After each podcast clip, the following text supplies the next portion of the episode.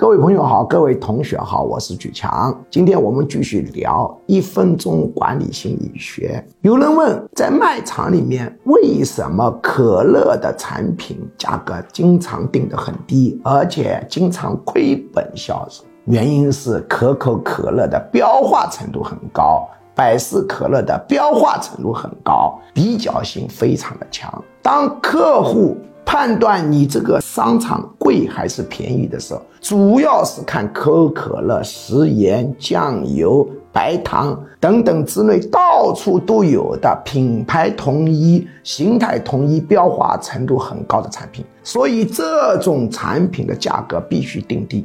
什么产品价格可以定高呢？比如火腿的价格、海鲜的价格可以定高，那些比较性差的产品可以定高。所以商场里面可乐经常必须亏本卖。如果你不懂这一点，这个生意是做不好的。